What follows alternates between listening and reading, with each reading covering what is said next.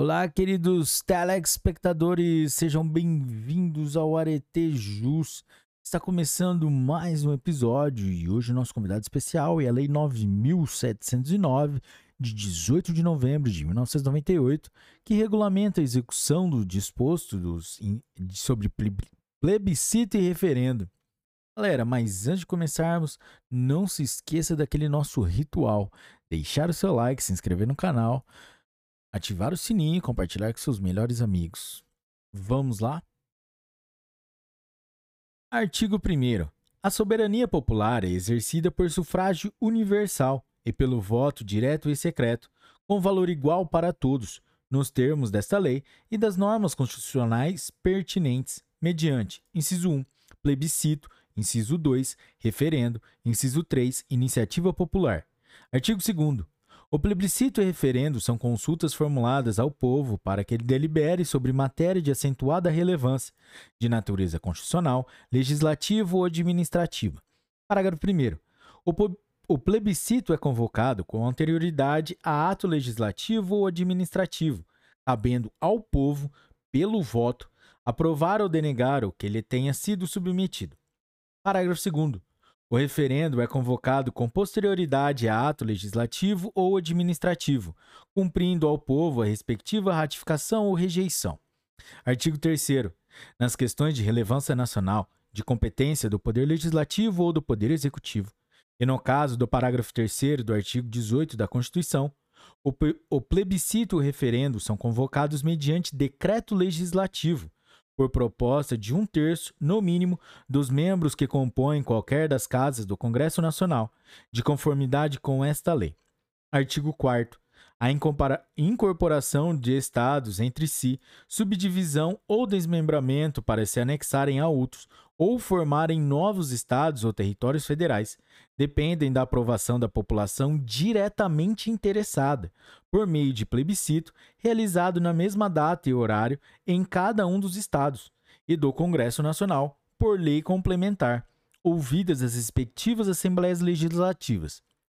Parágrafo 1 proclamado o resultado da consulta plebiscitária, sendo favorável à alteração ter territorial prevista no CAPT, o projeto de lei complementar respectivo será proposto perante qualquer das casas do Congresso Nacional.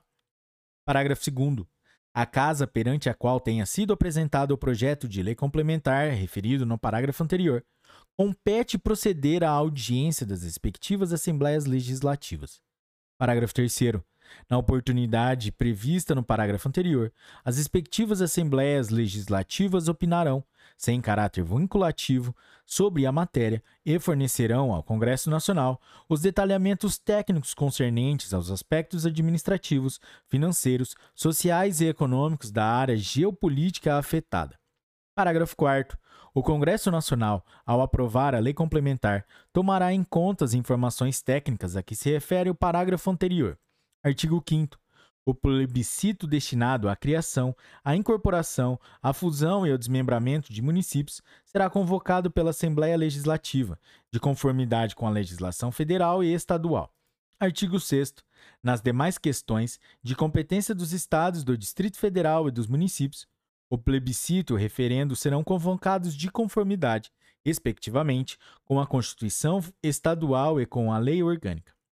Artigo 7 nas consultas plebiscitárias previstas nos artigos 4 e 5, entende-se por população diretamente interessada, tanto a do território que se pretende desmembrar, quanto a do que sofrerá o desmembramento, em caso de fusão ou anexação, tanto a população da área que se quer anexar, quanto a da que receberá o acréscimo. E a vontade popular se aferirá pelo percentual que se manifestará em relação ao total da população consultada. Artigo 8 Aprovado o ato convocatório, o presidente do Congresso Nacional dará ciência à Justiça Eleitoral, a quem incumbirá, nos limites de sua circunscrição, inciso 1, fixar a data da consulta popular.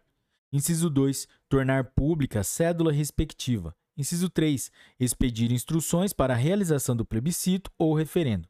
Inciso 4, assegurar a gratuidade nos meios nos meios de comunicação de massa concessionários de serviço público, aos partidos políticos e às referentes suprapartidárias organizadas pela sociedade civil em torno da matéria em questão, para a divulgação de seus postulados referentes ao tema sob consulta. Artigo 9. Convocado o plebiscito, o projeto legislativo ou medida administrativa não efetivada, cujas matérias constituam objeto da consulta popular, terá sustada sua tramitação até o que o resultado das urnas seja proclamado.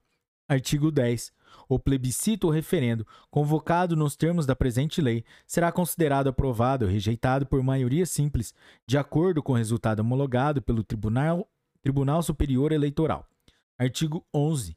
O referendo pode ser convocado no prazo de 30 dias a contar da promulgação da lei ou adoção de medida administrativa, que se relacione de maneira direta com a consulta popular. Artigo 12. A tramitação proje dos projetos de plebiscito e referendo obedecerá às normas do regimento comum do Congresso Nacional. Artigo 13. A iniciativa popular consiste na apresentação de projeto de lei à Câmara dos Deputados, subscrito por, no mínimo, 1% do eleitorado nacional, distribuído pelo menos por cinco estados, com não menos de 3 décimos por cento dos eleitores de cada um deles. Parágrafo 1. O projeto de lei de iniciativa popular deverá circunscrever-se a um só assunto. Parágrafo 2. O projeto de lei de iniciativa popular não poderá ser rejeitado por vício de forma, cabendo à Câmara dos Deputados, por seu órgão competente, providenciar a correção de eventuais impropriedades de técnica legislativa ou de redação. Artigo 14. A Câmara dos Deputados, verificando o cumprimento das exigências estabelecidas no artigo 13 e respectivos parágrafos, dará seguimento à iniciativa popular, consoante as normas do regimento interno. Artigo 15. Esta lei entra em vigor na data de sua publicação. Galera, é isso aí, meta cumprida. Parabéns se você chegou até aqui. E se você curtiu a Lei 9.709, que gravamos aqui, que trata sobre plebiscito, e referendo, deixe o seu like, deixe o seu comentário. Esta lei foi um, uma sugestão de uma colega. Até a próxima. Tchau, um forte abraço.